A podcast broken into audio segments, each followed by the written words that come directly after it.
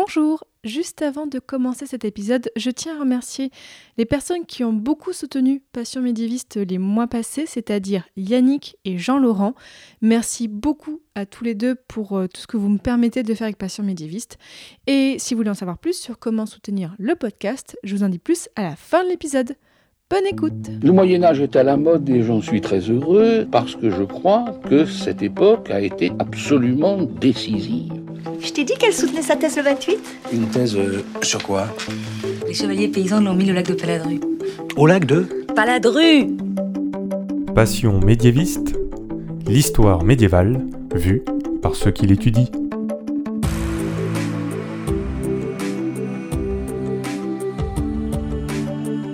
Savez du Moyen Âge Mais d'abord, qu'est-ce que le Moyen Âge? Vous pensez peut-être aux grands châteaux de pierre blanche, aux armures de chevaliers et aux vitraux des cathédrales, mais ce n'est pas que ça. En général, on dit que c'est une période de 1000 ans, de l'année 500 à l'année 1500. Mais vous l'entendez dans ce podcast, il y a autant de définitions du Moyen Âge que de médiévistes.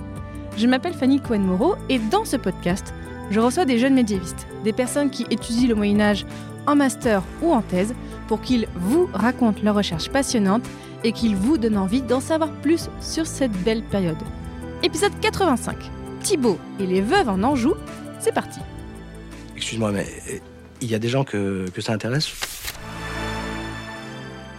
Bonjour à toutes et à tous. Aujourd'hui, cet épisode est enregistré dans un cadre assez particulier, et oui, car nous sommes au lycée Louis le Grand à Paris, qui a été fondé en 1550 à peu près, tout ça, et on a avec nous un public de folie ils sont très très chauds. Et oui, aujourd'hui cet épisode a été motivé par Gabriel et Joël Alazar. Donc merci beaucoup d'avoir rendu cet enregistrement possible. Et donc pour cet épisode, j'ai donc forcément un invité particulier, lui aussi. Bonjour Thibaut Jouy. Bonjour Fanny. Thibaut, depuis 2020, tu fais une thèse sur le sujet, attention, les mutations sociopolitiques du comté d'Anjou durant la première moitié du XIIIe siècle. Tu es donc sous la direction de Frédéric Lachaud à l'université Sorbonne Université, donc l'ancien Paris 4, c'est ça? C'est ça. Je m'y perds totalement dans les noms d'universités à chaque fois. Avec toi aujourd'hui, en fait, Thibaut, on va parler d'un espace géographique et politique qu'on a déjà mentionné parfois dans le podcast, donc l'Anjou. Donc, auditeur, auditrice, ça vous dit peut-être vaguement quelque chose. Et nous allons parler de comment les veuves et donc les femmes aussi en général pouvaient exercer le pouvoir dans cet espace. Donc oui, on a un gros programme. Donc déjà, Thibaut, première question un petit peu rituelle dans ce podcast pourquoi est-ce que tu as voulu travailler sur ce sujet, sur l'Anjou? Euh, en fait, ça a commencé en master où euh, je m'intéressais à la question du fonctionnement de la féodalité et euh, je m'étais intéressé à la possibilité d'avoir pour un seigneur deux suzerains en même temps, rivaux. Et mon directeur de mémoire à l'époque m'avait conseillé de lire donc Guillaume le Maréchal de Georges Duby, qui est euh, un, ouvrage assez euh, célèbre et qui traite de cette question-là. Et j'avais commencé à traiter euh, donc la question de la double vassalité entre la France et Angleterre dans tout l'ouest de la France. Et puis en pratiquant un peu, je me suis rendu compte que ça faisait un espace trop grand et que il fallait que je choisisse. Et j'ai choisi un peu pragmatiquement l'Anjou puisque en fait bon, c'est un des aspects mais j'en viens et Ah. euh, en fait très simplement c'est plus facile dans des listes de noms médiévaux en cherchant euh, dans les documents anglais euh, des gens qui viendraient du continent en fait de reconnaître bah, des lieux des villages des forteresses qui viennent de- d'endroits que je connais et donc en fait c'était plus facile pour moi de me situer ici Parce que tu viens d'où en Anjou? Plutôt de l'ouest de l'Anjou, donc sur le cours de la Loire. Voilà, un espace aussi assez avec des forteresses hein, médiévales importantes. durant cette période-là de conflit entre Plantagenets et Donc entre France et Angleterre. Tu veux pas nous dire où précisément Tu restes mystérieux Alors. sur ta vie, Thibaut? Non, mais je comprends. Il y a pas de souci.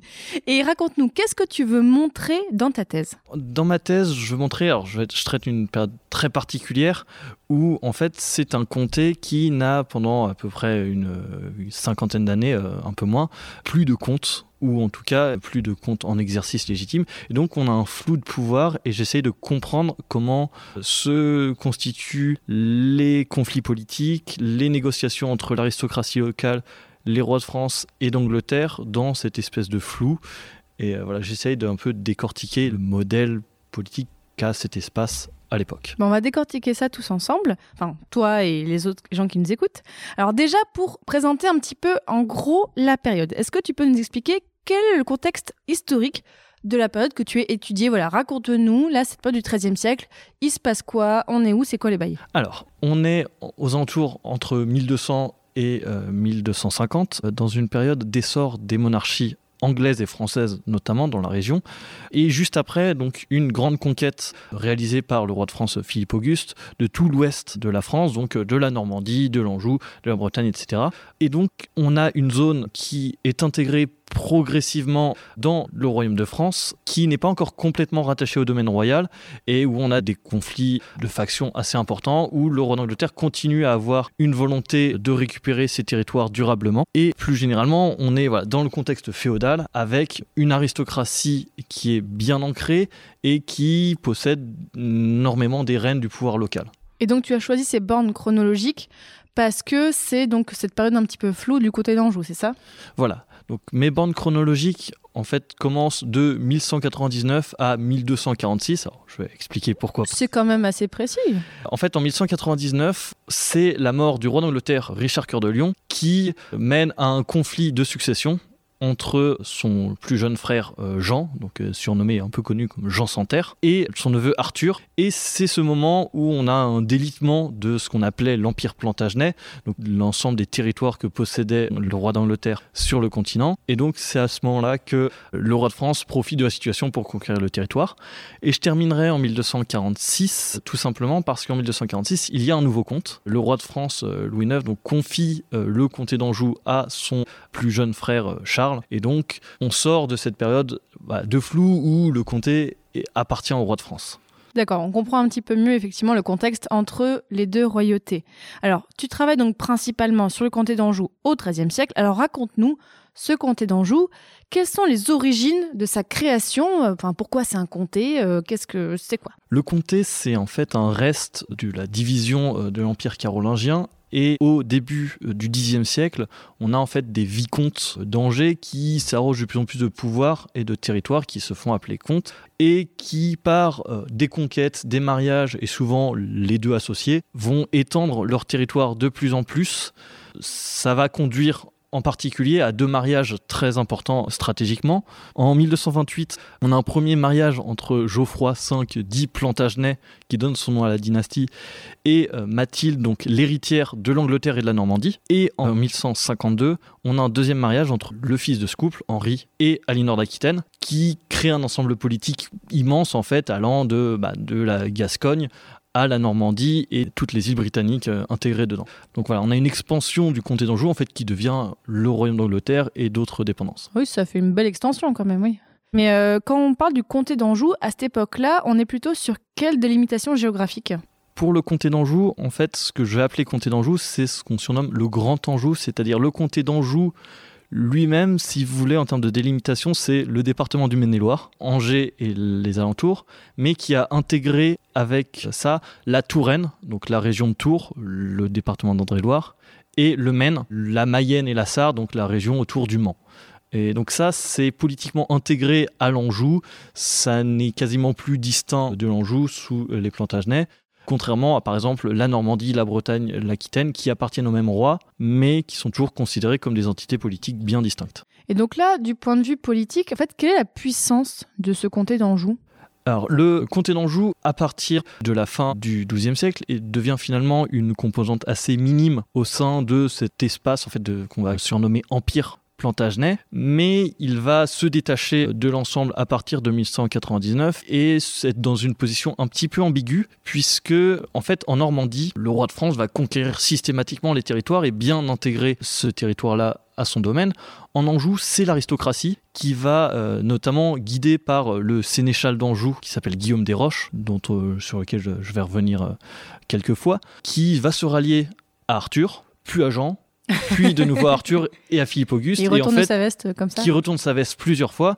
Et ce qui fait que euh, l'autorité du roi de France dépend en fait du bon vouloir de l'aristocratie qui lui a livré le comté. Oui, d'accord. Là, c'est vraiment, il a délégué un petit peu la conquête de ce territoire-là. Voilà, il a délégué et on lui a livré le territoire, mais il est obligé de s'accorder les bonnes volontés de l'aristocratie et euh, il est dépendant en fait euh, de cette aristocratie qui tient encore euh, le pouvoir et qui n'est pas forcément non plus complètement ennemi du roi d'Angleterre. Ils peuvent encore une fois se retourner, c'est rien rien n'est exclu. Et donc il y a cette méfiance là en fait du roi de France vis-à-vis des euh, Angevins. En fait, la situation de l'Anjou entre 1199 et 1246, c'est ça n'est pas intégré complètement au domaine royal, ça reste un comté qui a son administration, qui a son sénéchal à la tête. Est-ce que tu peux rappeler ce que c'est un sénéchal? Un sénéchal, en fait, c'est un officier qui peut avoir plusieurs, euh, en fonction de l'usage, plusieurs sens Mais différents. c'est pas un officier militaire, c'est pas officier comme on l'entend aujourd'hui. Alors, c'est pas un officier militaire, ou en tout cas pas seulement militaire, sa charge est en partie militaire, mais là, c'est le principal agent du comte qui a des fonctions de justice, militaire, financière, etc.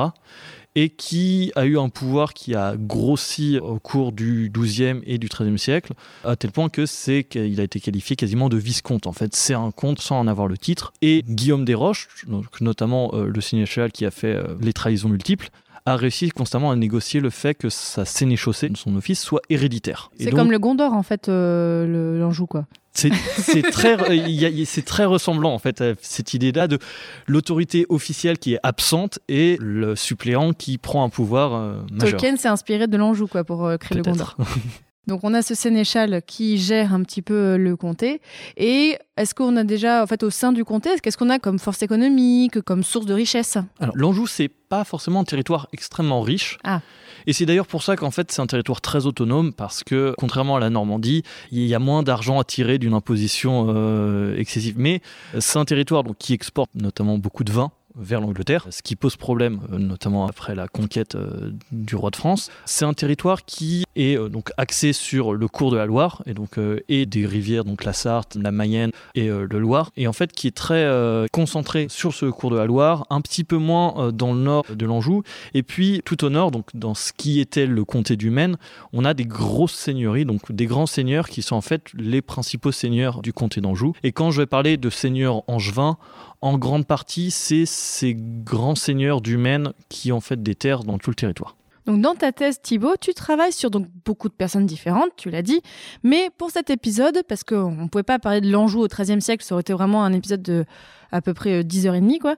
Donc on a choisi de s'attarder sur quelques personnes qui ont pu exercer du pouvoir en Anjou et donc les veuves parce que alors explique-nous déjà un petit peu euh, du point de vue général euh, Thibaut, avant d'être veuve, quel pouvoir peut exercer une femme à cette époque dans ce contexte? Bon, déjà, tout dépend du rang social, évidemment. Donc, en fait, le problème central ici, c'est que les sources sont très peu nombreuses sur les femmes. Oh, c'est trop facile de dire ça, voyons. Mais euh, justement, pas toutes. Ah. Mais ça pose aussi des problèmes. C'est-à-dire que on a les reines qui sont très bien étudiées, pas forcément bien connues parce que les sources sont trompeuses et orientées, mais euh, on a une surreprésentation des reines.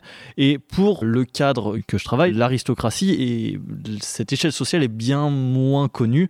Alors on a des travaux, euh, notamment d'Amy Livingstone sur la noblesse du Val-de-Loire, qui a bien retracé ça. En tout cas, on est dans une période un peu de tournant au cours du XIIIe siècle, de restriction notamment de la place des femmes par rapport au pouvoir au long du XIIIe siècle, puisque au cours des XIe, XIIe siècles, dans le cadre notamment du système féodal, en tout cas du système des seigneuries, une grande partie du pouvoir est quand même de nature, disons, sinon privée au moins domestique. Donc les femmes peuvent hériter de seigneuries en tant qu'héritières et donc de toutes les fonctions qui sont attenantes. Elles gèrent les seigneuries, elles peuvent gérer les seigneuries de leur mari en absence. Elles peuvent mener des campagnes militaires, elles peuvent avoir un rôle militaire. On sait qu'elles ont en partie au moins une forme d'éducation militaire euh, de base parce que ça fait partie de ces fonctions-là. Et à partir du XIIIe siècle, en fait, on a une pensée, alors une pensée intellectuelle qui vient notamment du développement de l'université et du droit romain, qui va de plus en plus penser l'exclusion des femmes des cercles de pouvoir. Et par exemple, au tout début du XIVe siècle, on a cette fameuse loi salique. Oui, bon alors, je renvoie vers l'épisode que j'avais fait avec euh, Magali Coumer sur la loi salique. C'est effectivement assez compliqué. On sort ça du chapeau de ah, regardez, non, les femmes peuvent pas avoir de pouvoir. Mais euh, oui, ça n'a pas trop de vent de vent à la base. Voilà, c'est que s'ils sortent ça du chapeau, c'est qu'avant, c'était loin d'être évident. Et euh, par exemple, en Angleterre, j'avais évoqué donc Mathilde, la femme de Geoffroy V, elle mène une guerre pour conquérir la couronne anglaise, alors qu'elle n'arrive pas à obtenir elle-même, mais en fait pour son fils en tout cas, elle peut revendiquer, et elle a des soutiens pour revendiquer la couronne d'Angleterre. Oui, mais déjà en Angleterre, j'ai l'impression qu'il y a quand même plus de pouvoir qui est accordé aux femmes qu'en France. euh, Ou est-ce que c'est anachronique de dire ça? Parce qu'on a vu qu'après, il y a des reines d'Angleterre hein, qui. Ou là en France, on n'en a pas eu. Alors effectivement, il semble qu'en France, il y a eu une exclusion qui ne s'est pas faite en Angleterre. Et avant ça, en fait, euh, les rois capétiens n'ont jamais eu à se poser la question de donner le pouvoir à une femme, puisqu'ils ont eu cette, euh, en fait, une chaîne d'héritage euh, qui se sont plutôt bien passés. Ils ont eu de la chance. On peut Ils dire, ils ont eu de la chance. Ils ont eu de la chance. Donc en fait, c'est difficile de dire que euh, les femmes n'auraient pas pu hériter de la couronne.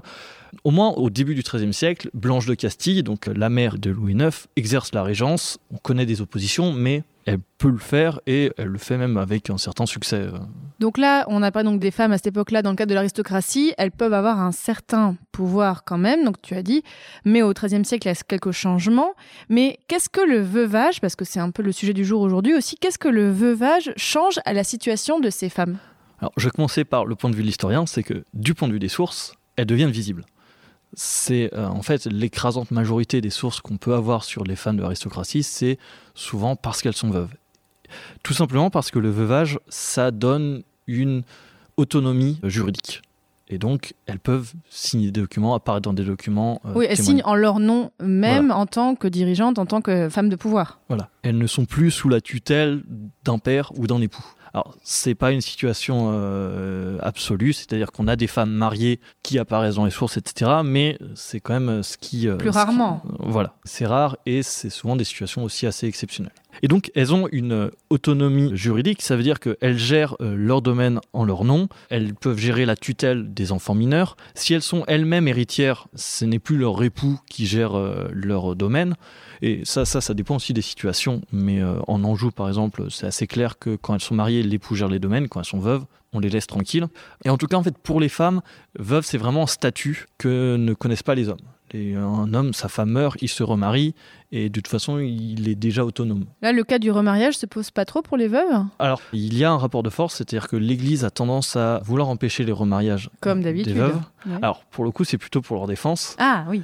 Parce que sinon, les rois, l'aristocratie, euh, notamment la, la coutume, donne beaucoup aux rois en France et en Angleterre la possibilité de disposer des veuves, en fait, euh, voilà, presque comme cadeau Mais voyons. à marier, en fait. Ça se fait pas forcément de manière très fréquente, parce que d'autant plus quand elles ont des enfants et déjà des héritiers.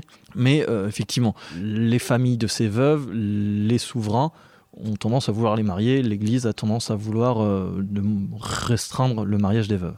Et elles peuvent aussi, à partir de leur veuvage, vivre et subsister grâce au douaire. C'est quoi le douaire hein? Le douaire, c'est la part en fait des domaines de l'époux au moment du mariage qu'il promet à sa femme s'il meurt avant elle. Alors, elle n'est pas propriétaire de ces domaines-là. En fait, elle en a l'usufruit, donc l'usage jusqu'à ce qu'elle meure. C'est les héritiers qui sont les propriétaires.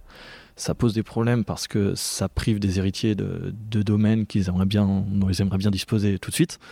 Mais ça permet une subsistance si elles arrivent à l'obtenir. Ça veut dire qu'elles peuvent gérer elles-mêmes ces domaines en leur nom et en fait récupérer l'argent pour elles. Voilà, c'est ça. C'est pensé comme un moyen de subsistance et elles le gèrent elles-mêmes. Elles ont une autorité euh, seigneuriale sur ces domaines quand c'est des seigneuries, des, des terres. Donc là, on a vu un petit peu le côté euh, théorique. Alors raconte-nous, est-ce que tu as des exemples de veuves donc, que tu voudrais nous raconter?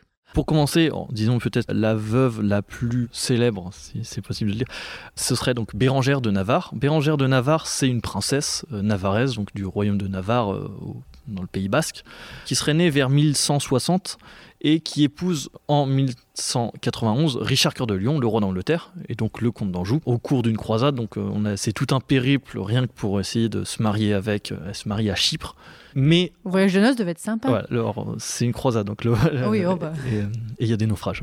Oh, un détail. mais elle se marie à Chypre, euh, alors fréquente très peu euh, son mari qui est tout le temps en guerre. Et en fait, à la mort de Richard Cœur de Lion en 1199, en fait, ils n'ont pas d'enfants. Et ça se pose un énorme problème pour elle en tant que veuve, puisque ça veut dire qu'elle n'a plus de lien avec la famille de son époux, elle n'a pas d'héritier qui justifierait une mainmise sur euh, la couronne, et en plus, la belle-mère, Aliénor d'Aquitaine, n'est pas encore morte, donc elle occupe encore le douaire des reines d'Angleterre, et comme il y a un nouveau roi, il y a une troisième reine qui a besoin d'Andouer. Donc ça fait beaucoup de reines d'Angleterre en fait. euh, Ça en fait beaucoup temps. de reines d'Angleterre. Et donc, elle doit batailler pendant plusieurs années, en plus dans un contexte où la moitié des terres de son douaire, bah, c'est le roi de France qui les récupère. Donc, elle doit négocier avec le roi de France, elle doit négocier avec le roi d'Angleterre pour essayer de récupérer des revenus. Elle finit en fait par, et c'est là que l'enjeu reviendra, c'est qu'elle négocie avec le roi de France en échange de toutes les seigneuries dont elle était censée hériter, la possession et la seigneurie sur le Mans et ce qu'on appelle la quinte. Donc en fait, c'est les quelques communes autour du Mans qu'on lui accorde en, voilà, euh, en réparation de ce qu'elle a perdu. Et donc, elle devient donc dame du Mans. Alors, euh, elle s'intitule voilà, reine au Mans, parce qu'elle est encore reine euh, techniquement. Mais elle devient dame du Mans. Donc, elle a une seigneurie sur le Mans, elle a des agents, elle a un sénéchal elle-même au Mans, etc. Donc, elle a jusqu'en. Elle a sa- réussi jusqu'à un certain point, c'est ça? Jusqu'à un certain moment, c'est-à-dire elle se contente du Mans. Alors elle doit continuer à batailler pour avoir euh, des revenus de la cour d'Angleterre parce que Ça le- lui suffit pas en fait. euh. Ça lui suffit pas. C'est aussi parce que c'est l'idée que ça lui est dû en tant que reine. Mais au Mans, elle continue en fait à faire face à un certain nombre de conflits parce que au Mans, on a donc euh, les chanoines de la cathédrale, donc ceux qui desservent euh, la cathédrale pour le service de Les l'évêque religieux, oui. voilà, les religieux, qui sont extrêmement puissants, extrêmement riches, et qui s'étaient habitués à ce que euh, le seigneur du Mans, c'est le comte d'Anjou, il est loin, il est en Angleterre, etc., et qui voit arriver une autorité qui revendique euh, voilà, la, le commande. Et donc, ils vont... Est-ce qu'on peut être un peu familier? Ils vont la faire chier. Tu peux le dire. hein. Ils vont la faire chier. Ah bah, C'est des chanoines en même temps, c'est ce qu'ils font en général. Par exemple, euh, en euh, 1217, un des baillis de Bérangère, Donc un bailli, c'est comme un. c'est l'agent de perception de... Ici, voilà, c'est Donc c'est, on a vu le sénéchal tout à l'heure, là c'est un bailli, c'est un autre type d'officier? Voilà, il est euh, sous le sénéchal. Enfin, dans ce cadre-là, en tout cas, il euh, dépend du sénéchal. Et donc, il perçoit 5 deniers de trop. Donc, 5 deniers, c'est rien du tout, c'est un kebab. euh, Mais là où il n'avait pas dû, sur les terres des chanoines, donc les chanoines décident de lancer l'interdit sur la ville du Mans. Donc, l'interdit, c'est. C'est, grave l'interdit. C'est grave. C'est pendant euh, quasiment 6 mois. On n'a plus aucun office religieux. Au Mans, on a des témoignages qui disent bah, on était obligé de disposer cercueil au pied des arbres parce qu'aucun enterrement Oui, donc n'était a plus, accepté. plus de baptême, plus de mariage, plus. Oh là là, oui, donc euh, c'est une grève très sérieuse. C'est une grève très très sérieuse. Et euh, alors, il finit par y avoir un accord parce que euh, elle demande le soutien du pape et qu'on a une modération. Elle doit quand même verser les 5 deniers de Tout ça pour dédommagement. 5 deniers, elle fait Voilà. appel au pape pour négocier. Non mais il a autre chose à faire le pape, non Ah, quand même? voilà, euh, En fait, elle fait beaucoup appel au pape parce que le pape a aussi un intérêt à défendre euh, les reines et les veuves contre les rois. C'est dans ce- cette idée de conflit et de défendre le, euh, voilà, son droit de reconnaissance euh, des veuves contre les seigneurs abusifs et ici contre les abus aussi du clergé local. Ça permet aussi, bah oui, le pape de bien se placer comme interlocuteur euh, important dans ce genre de cas. Voilà, c'est ça. C'est en fait, elle va beaucoup faire appel au pape pour toutes ces affaires en fait de douer. C'est vrai qu'il va faire J'imagine pression. le pape à chaque fois. Oh non, pas encore elle. Qu'est-ce qu'elle a fait encore? Non, mais oui. Mais donc là où on voit qu'elle se défend et tout, donc mais ça finit pas bien? Alors, ça finit pas bien, ça finit par. Elle doit concéder le droit, c'est surtout ça, plus que les cinq deniers. Elle doit concéder le fait que les chanoines étaient dans leur bon droit et c'est des taxes qu'elle ne pourra pas euh, recevoir euh, sur la ville. Donc elle est quand même restée plus de 24 heures au Mans. Elle est restée plus de 24 heures, vraiment. Mais ils vont pas se calmer. Ah. Euh, Ils vont pas se calmer. Bah, c'est des chanoines, ils sont vénères. Ils sont- ils vénères. En 1222, il y a, là, pour aucune raison particulière, en fait, on a une grande procession Ils passent dans la ville comme ça. il passe dans la ville et puis à un moment il faut rentrer dans la cathédrale. Et donc toute la ville y participe. Et puis au moment où c'est Bérangère et ses chanoines à elle, on ferme la porte de la cathédrale. Oh là là, oh le drama. Vraiment, ça déclenche une bagarre, euh, ça en vient aux mains. C'est Moi j'imagine les bagarres entre chanoines en fait. Et donc voilà, jusqu'à la fin, ils ont euh, continué en fait à avoir ce conflit. C'est des conflits de juridiction et de droit euh, très locaux, mais qui en fait sont très symboliques. Oui. C'est euh, C'est pas oui, c'est pas juste 5 deniers, c'est Voilà. très symbolique. Voilà. voilà, tout ça oui. c'est ça. Donc elle, ça se finira bien pour elle ou pas? Ça se finira. Alors, elle meurt quelques années plus tard, en 1230. Alors, elle continue à avoir quelques problèmes, mais en fait, parce que c'est aussi comme ça que se déroule la gestion d'un espace qu'elle domine, c'est-à-dire qu'il faut négocier des droits, etc. Elle finit par fonder une abbaye au Mans, donc l'abbaye de l'Épau, en fait, juste à côté du Mans, euh, à Ivray-l'Évêque. Elle existe encore aujourd'hui? Elle existe encore aujourd'hui. Et d'ailleurs, on y trouve en fait un gisant de Bérangère de Navarre. Donc c'est une statue qui la représente allongée, qui est censée être par-dessus son tombeau normalement. Voilà, c'est ça. Un gisant qui apparemment en fait aurait été en fait fabriqué en Île-de-France parce que elle s'est mise sous la protection de notre notamment le roi de France et Blanche de Castille, qui est sa, enfin une, une cousine éloignée. Oui, bah oui, avec la Castille et Navarre. Bon, là, on a quand même une princesse. Est-ce que tu as d'autres types de veuves comme ça? Alors, euh, une autre veuve qui a un statut très particulier, c'est Jeanne des Roches. Donc, Jeanne des Roches, c'est la fille aînée du sénéchal d'Anjou, Guillaume des Roches, le traître euh, ultime. Ultime, carrément.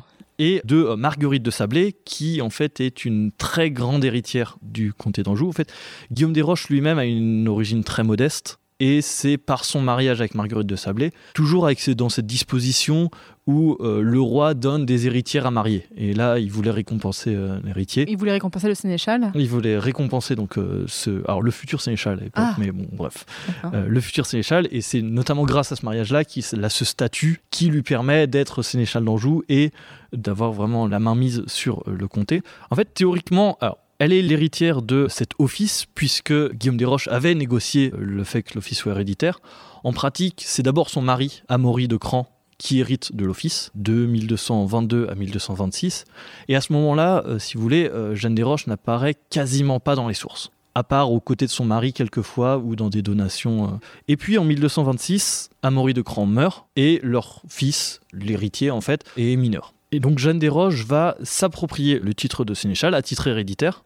En disant bien que ce n'est pas en tant que tutrice de l'enfant, mais en tant que fille de Guillaume des Roches qu'elle se approprie, et c'est accepté par euh, le roi de France, Hmm. qui a priori, en fait, c'est dans son droit. Et là où le sujet est intéressant, c'est que en fait, on ne sait pas trop quel pouvoir elle a, puisque ça arrive aussi dans une phase où le roi de France va de plus en plus vouloir avoir une mainmise sur l'administration locale, donc va envoyer ses agents, ses baillis à lui. Et les baillis, théoriquement, obéissent à la sénéchale, mais en pratique, en fait, on ne sait pas trop qui commande en réalité.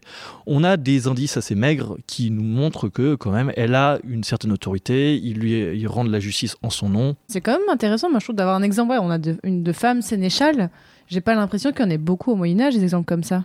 Non, un office de ce genre-là, c'est-à-dire que c'est un office public et c'est un peu différent d'une seigneurie parce que, alors sans faire d- Une sorte de d'anachronisme, fonctionnaire, en quelque voilà, sorte. c'est une fonction publique et qui ne rentre plus dans cette idée de la tradition un peu privée de la seigneurie, qui est un patrimoine qui se transmet et donc tant pis si c'est une femme qui en hérite. Là, c'est un office public. Le roi aurait pu nommer quelqu'un d'autre Voilà. sénéchal. Enfin, sauf que euh, le, le père avait négocié que ce soit héréditaire, donc là, il est un peu coincé. Voilà. Mais en tout cas, dans l'esprit, euh, les offices, euh, on les donne qu'à des hommes. euh, Mais là, non. Là, non. Donc oui, donc on sait qu'elle exerce, mais t'as pas vu beaucoup de traces dans les Il archives. y a peu de traces dans les archives. On sait que les baillis, alors qui ont l'air de venir d'Île-de-France, ils lui rendent des comptes. On ne sait pas à quel point c'est symbolique, mais c'est le cas. Et puis, elle a tout de même une réelle influence. C'est-à-dire qu'elle a des terres, énormément de terres. Elle est notamment épaulée par sa mère qui vit assez longtemps. Et donc, euh, on a euh, souvent un, un- une sorte de binôme, en fait. Donc là, on peut imaginer qu'elle a reçu une certaine éducation, qu'elle a été formée pour ça, en fait, euh, que ce soit avec son père, que ce soit pour son mari, ensuite, et là, via sa mère, on peut imaginer qu'elle a reçu donc cette éducation, que ce soit du point de vue administratif, monétaire, qu'elle sait gérer tout ça. Oui, c'est évident qu'elle a dû avoir l'éducation pour notamment gérer une seigneurie et gérer la sénéchaussée. On sait qu'elle a une cour de justice Donc elle rend justice elle-même. Alors, elle rend justice, en tout cas pour sa seigneurie. En tant que sénéchal, c'est en tout cas, j'ai pas de traces très claires, mais en tout cas, elle rend justice en tant que grande baronne et puis euh, pourquoi pas à titre de sénéchal. En fait, c'est assez complémentaire même. Et en fait, militairement, elle a des fonctions. On attend des fonctions militaires du sénéchal. Ici aussi, c'est très difficile de savoir ce qu'elle a réellement fait. On a des campagnes militaires qui sont menées. Elle n'est pas du tout apparente, mais c'est aussi difficile de savoir dans ce cadre-là qui a servi à sa place, par exemple. Est-ce que on a eu des agents qui en son nom ont mené une campagne, mais c'est toujours son autorité qui prévaut, etc. Voilà, c'est des considérations un peu complexes et qui peuvent être un peu creuses aussi parce que ça pose aussi la limite de à quel point ben, les agents sont autonomes, dépendent du roi ou du sénéchal, de l'élite locale, etc. Donc on a une princesse, on a une sénéchale. Est-ce que tu aurais un troisième exemple de veuve d'Anjou à nous présenter? Alors, j'en ai une qui peut être intéressante sur un autre point de vue, c'est Hermangarde de Beaumont. Attends, redis-nous ça. Hermangarde de Beaumont, Donc si les gens vous cherchez un prénom, Hermangarde, voilà, on a ce joli prénom. qui est un peu particulière parce que elle, en fait, elle quitte l'Anjou à 12 ans. Elle quitte l'Anjou à 12 ans. Oui, c'est la loi des mariages. En fait, elle est née alors vers 1175, alors 12 ans ou une douzaine d'années. Elle est issue d'une famille assez importante du Maine, la famille de Beaumont, qui est apparentée au roi d'Angleterre. Donc ils ont des cousins prestigieux. Et en fait, elle est mariée en 1186 au roi d'Écosse, Guillaume le Lion. Oh la classe Alors, il a une quarantaine d'années. Ah, C'est euh, c'est pas. Mais euh, l'écart d'âge fait aussi que. Alors, assez vite, en fait, il est malade et, et prend des fonctions un peu plus importantes. On sait qu'elle se distingue un petit peu par son rôle diplomatique. donc elle est fin. adolescente et elle arrive à gérer tout ce côté-là. Voilà. Et ensuite, à la mort de son époux, elle est veuve. Et euh, ce qui est intéressant, c'est qu'elle arrive à reconstituer ou entretenir un réseau familial assez étendu Depuis l'Écosse? Depuis l'Écosse entre l'Angleterre, puisqu'elle a une sœur qui s'était mariée en Angleterre et elle a des neveux et nièces anglais dont on sait qu'en fait ils se rendent à sa cour, voir une de ses nièces qu'elle place en fait à sa cour dans un comté écossais. Et puis on sait qu'il y a des contacts entre la cour d'Écosse et euh, sa famille au Maine, tout simplement parce que après sa mort en 1234, une de ses nièces qu'elle avait placée au tiers de la cour rentre dans le Maine et en fait voilà, ils font de- une chartreuse pour s'y retirer. Mais en fait, on a voilà, elle est au cœur d'un réseau assez étendu entre l'Écosse, l'Angleterre et l'Anjou, où en fait on a des circulations et euh, finalement en fait tout le monde finit par retourner en Anjou. Mais là, pourquoi est-ce que tu, tu dis elle, elle n'est pas trop éloignée? Elle n'est pas trop éloignée parce que elle rentre en fait dans mon sujet qui serait le réseau de la famille de Beaumont et donc elle y est intégrée. Et j'intègre aussi en fait beaucoup tout un pan des exilés en Angleterre, des Angevins qui ont suivi le roi d'Ang- d'Angleterre en, en Angleterre, ceux qui ont perdu leur terre en Angleterre. Et elle rentre en fait dans cette constitution de grands réseaux larges où il faut essayer de se positionner, de trouver des terres, des revenus et finalement avoir une sœur, une nièce, une cousine euh, reine d'Écosse. On voit que ça, rentre dans ces réseaux entre l'Angleterre et la France où on n'a pas forcément d'opportunité pour avoir des terres en Angleterre. On va rentrer à la cour du roi d'Écosse, puis on va aller s'installer en France euh, parce que euh, la famille du côté angevin a des domaines. Donc là, pour l'Anjou, pour les veuves, tu as surtout étudié donc l'aristocratie. Est-ce que tu as eu peut-être des cas de personnes un peu plus locales, locales? Alors, on a des veuves. Alors, j'ai par exemple un cas dans une source très particulière, c'est donc euh, une enquête. qu'en fait, euh, Louis IX lance des grandes enquêtes euh, en 1246 pour euh, faire le point sur les contestations euh, de son pouvoir, en gros, et en tout cas les réclamations vis-à-vis de ses agents. Quoi C'est-à-dire qu'à l'époque, quelqu'un qui dirigeait la France écoutait son peuple? Waouh, c'est fou Ah bah, ça, en fait.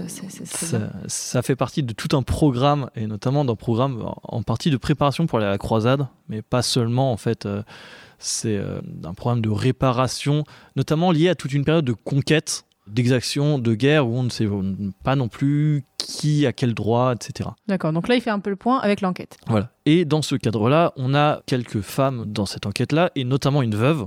Et c'est un peu cette veuve-là qui évoque la seule mention de Jeanne des Roches, puisque c'est une veuve qui se plaint que le bailli du roi a profité de la mort de Jeanne des Roches pour euh, en fait déclarer Jeanne que- Desroches, c'est la sénéchale. Euh, la sénéchale Ouais. pour déclarer que en fait Jeanne des Roches avait ordonné de l'arrêter et euh, lui a saisi des biens, etc. Et là, on voit en fait l'influence que pouvait avoir Jeanne des Roches en creux, l'idée que le bailli profite de sa mort pour un peu usurper des droits et puis extorquer des fonds à une veuve. Et en creux, alors ici, c'est pas forcément explicite, mais il y a cette vulnérabilité des veuves qui transparaît ici aussi, et notamment la protection que pouvait avoir Jeanne des Roches, qui était pas seulement pour, dans ce cadre-là, la sénéchale, mais en fait, en tant que dame de cran, donc la, seigneurie de son mari, avait une protection sur ses vassaux les gens qui euh, habitaient dans, cette seigneurie. Mais voilà, on a une veuve d'un rang beaucoup plus bas. Alors, je ne sais pas exactement, c'est difficile dans ces enquêtes de, de savoir à quel point euh, on est sur des potentiellement de la petite noblesse ou de la paysannerie euh, assez riche. C'est compliqué, mais en tout cas, on a ces expressions de veuve et on voit leur vulnérabilité aussi en fait face aux exactions.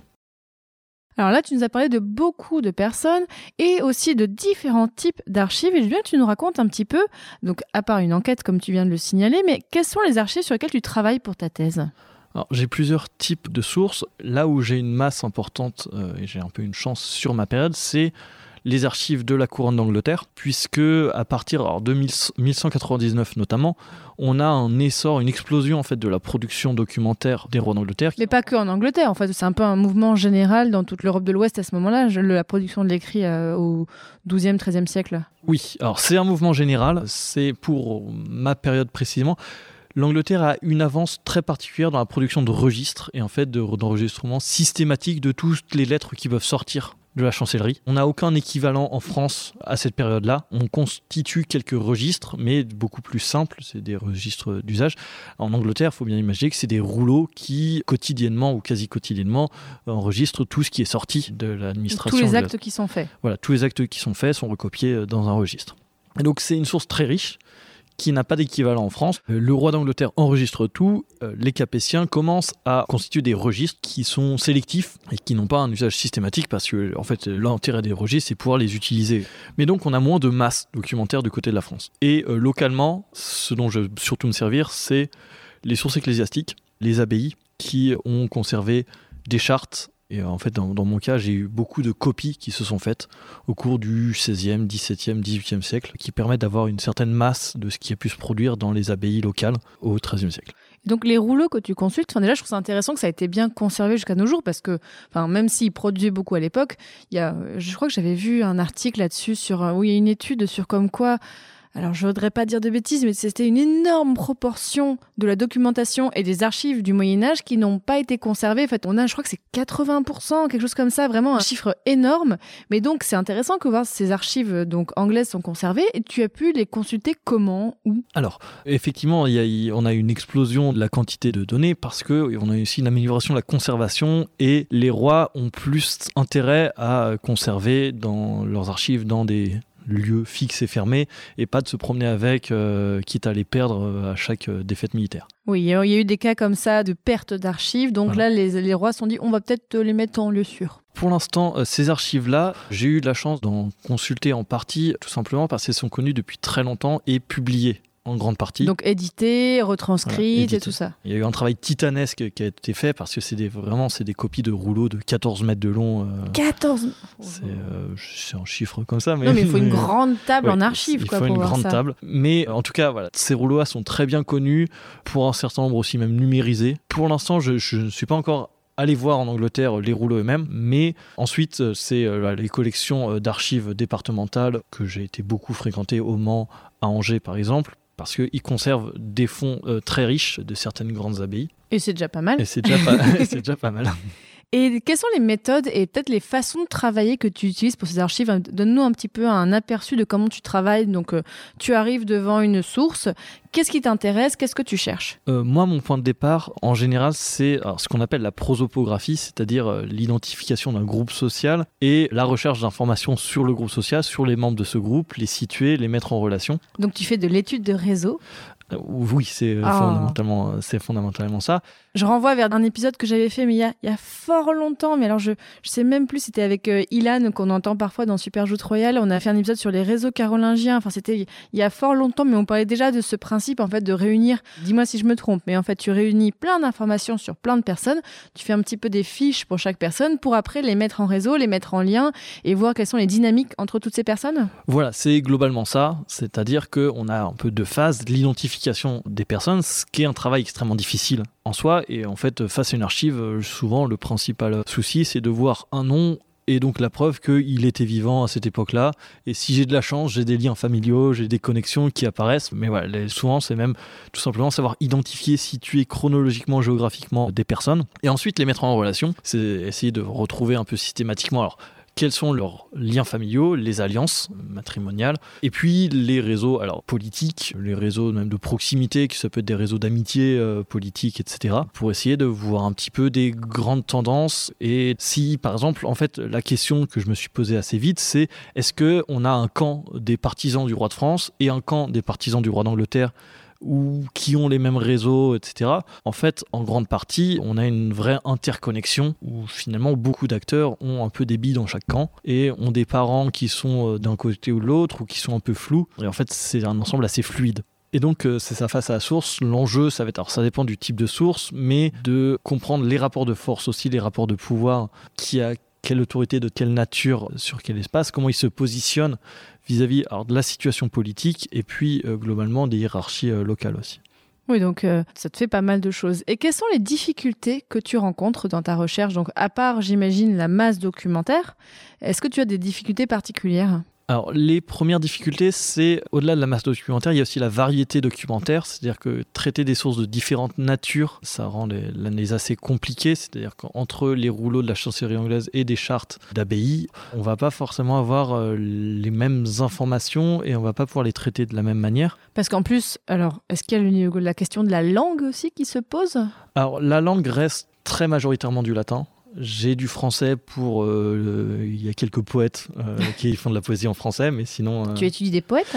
Oui, parce que une partie des seigneurs angevins sont aussi connus pour produire de la poésie. Par exemple, Hugues de la Ferté qui s'est distingué pour faire des poèmes extrêmement misogynes vis-à-vis de Blanche de Castille. J'étais en train de me dire, oui, on pourrait mettre un extrait des poèmes. Bon, finalement, non. peut-être pas, peut-être pas Hugues de la Ferté. Et en fait, on a une difficulté première, c'est tout simplement d'identifier les acteurs, c'est-à-dire de qui est cette personne, savoir un peu les situer dans le temps, on va être à peu près sûr de quand est-ce qu'il meurt.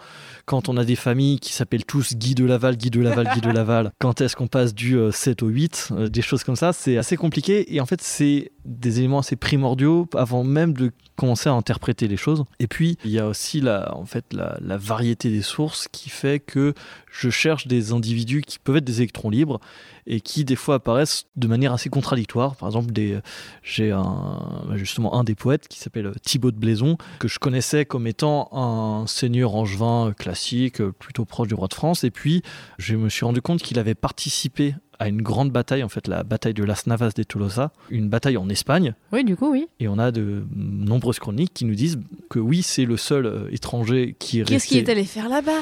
Eh ben, apparemment, il est espagnol. Enfin, plusieurs sources nous disent qu'il est né en Espagne ou qu'il serait d'origine espagnole. Qu'est-ce qu'il faisait en Anjou? Voilà, et c'est la question. c'est la question, c'est de savoir quand est-ce qu'il est, arrivé en Anjou. c'est le centre du monde, l'Anjou là. entre l'Écosse, entre l'Espagne, c'est le centre du monde. Ça circule énormément, c'est ce qui est intéressant. Et de la même manière, on a des acteurs où on se rend compte que euh, bah, ah, c'est un seigneur angevin normal, et puis qu'on retrouve aussi en Angleterre, à peu près au même moment, et qui. Bah, là déjà, c'est un peu plus logique déjà que l'Espagne, mm. enfin qui sont en Angleterre, vu les liens avec l'Anjou, c'est un peu plus logique. C'est logique jusqu'au point où euh, ils sont quand même censés prendre parti, et on a quand même un peu l'impression qu'il y en a qui qui jouent sur les deux tableaux, qui se promènent un petit peu. Euh, c'est difficile de comprendre ce qu'ils font, en fait, parce que des fois, ils sont bannis d'Angleterre et on retrouve en France, et puis ils retournent en Angleterre. Et... Donc tu me dis qu'il faut que je me méfie des Angevins, parce qu'on ne sait jamais dans quel camp ils sont, c'est ça? C'est un peu ça. Et alors, en ce moment, sur quoi tu travailles? Parce que tu es en thèse depuis 2020, donc ça fait à peu près trois ans au moment où on enregistre ce podcast. Là, tu en es à quel moment? Là, je suis au moment où je commence à préparer un peu sérieusement la rédaction, c'est-à-dire ah. Je mets en place euh, de manière un peu plus rigoureuse le plan, ma progression.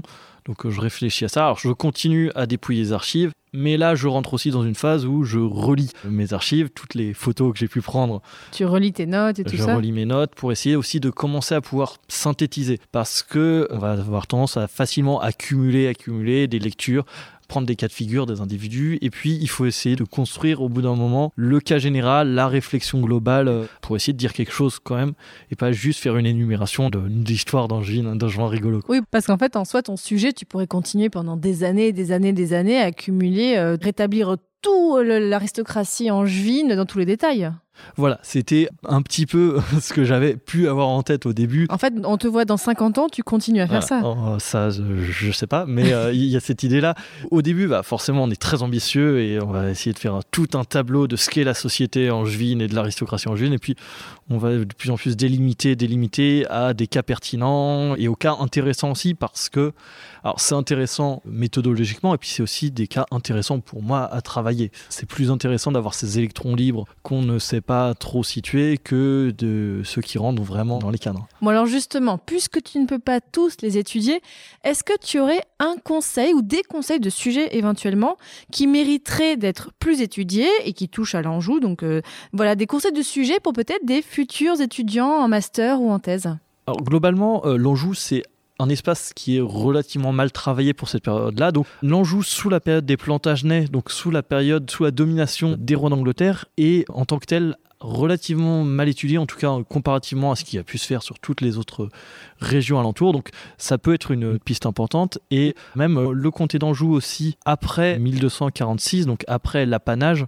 parce qu'en fait il se retrouve noyé dans un autre empire, puisque Charles d'Anjou finit par conquérir euh, la Sicile. Et, donc, ça redevient une sorte de marge. Et ça a été aussi relativement moins étudié sur cette période-là.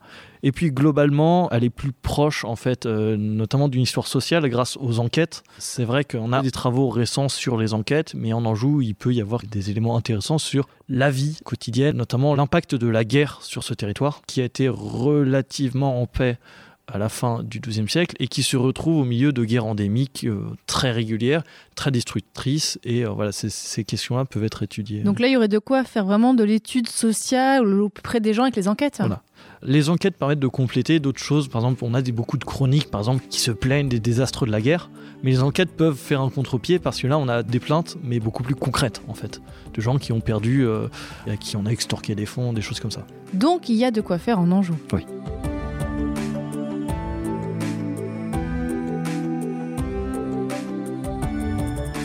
Désormais, chers auditeurs et auditrices, vous en savez beaucoup plus sur l'Anjou et le pouvoir que pouvaient exercer donc les veuves de l'aristocratie et même sur le pouvoir des femmes au Moyen Âge. Donc merci beaucoup Thibaut Jouy et bah, bonne continuation pour ta thèse. J'espère que ça vient se passer. On espère aussi. Merci Fanny. Donc auditeurs, auditrices, comme d'habitude, vous le savez, il y a un article qui accompagne cet épisode où on vous mettra des références. Thibaut vous mettra de la bibliographie pour en savoir plus. On vous mettra de l'iconographie, vous verrez, ce sera génial. Et tant que vous êtes sur le site, profitez-en pour aller voir les autres épisodes de Passion médiéviste. Alors, est-ce qu'il y a des épisodes en lien avec le sujet du jour que j'ai déjà fait? Oh, j'ai fait quelques épisodes parfois sur l'aristocratie. On avait fait Gauthier Nemours, sur comment des personnes elles-mêmes peuvent évoluer. Allez voir tout ça. Et tant que vous êtes sur le site, profitez-en aussi pour aller voir mes autres podcasts Passion Antiquité, euh, donc sur l'Antiquité, et Passion Moderniste sur l'époque moderne. Je tiens bien sûr à remercier encore aujourd'hui donc Gabriel Chatanier-Duval et Joël Lazare et Madame Weber pour l'enregistrement de l'épisode. Donc je le rappelle, on était aujourd'hui avec un public incroyable. Ils sont calmés par rapport à tout à l'heure. Donc au lycée Louis le Grand. Donc si jamais vous voulez vous aussi organiser un enregistrement de Passion médiéviste dans un endroit, ben, n'hésitez pas à m'envoyer un message. Vous pouvez me contacter par plein de moyens différents, que ce soit Twitter, Facebook, Instagram, ou alors si vous voulez faire ça de façon un peu plus classique par mail à passionmédiéviste@gmail.com ou alors par l'espace contact de mon site. D'ailleurs, euh, si vous voulez aussi m'aider, n'hésitez pas à parler de Passion médiéviste autour de vous parce qu'en fait, moi, le bouche à oreille, c'est ce qui fonctionne beaucoup faire connaître le podcast. Donc parlez-en à votre mère, euh, à vos tantes, à vos collègues, à vos voilà, à n'importe qui. Non là, là, attends, je connais un podcast sur Moyen Âge, mais oui, si, je te jure, ça existe. Non, non, je te jure. Donc parlez-en autour de vous, n'hésitez pas. Si jamais vous voulez m'aider en me soutenant financièrement, en fait, c'est possible parce que maintenant, je travaille sur le podcast à mi-temps grâce au soutien, grâce au mécénat en quelque sorte des auditeurs. Donc je vous explique comment faire sur mon site. Donc c'est passionmédiéviste.fr/slash soutenir. Et ce mois-ci, je tiens à remercier donc Paul, Gloria, Daniel, Margot, Marilyn, Baptiste, Nathalie, Jérôme, Julien et Bobos. Merci encore aux personnes qui me soutiennent parce que voilà, grâce à vous, je peux travailler à mi-temps sur les podcasts, je peux proposer plein de choses et plein d'événements gratuits. Il y en aura sûrement plein au moment où sort cet épisode, vous verrez. Eh bien, merci encore et je vous dis à très bientôt pour un prochain épisode de Passion médiéviste. Salut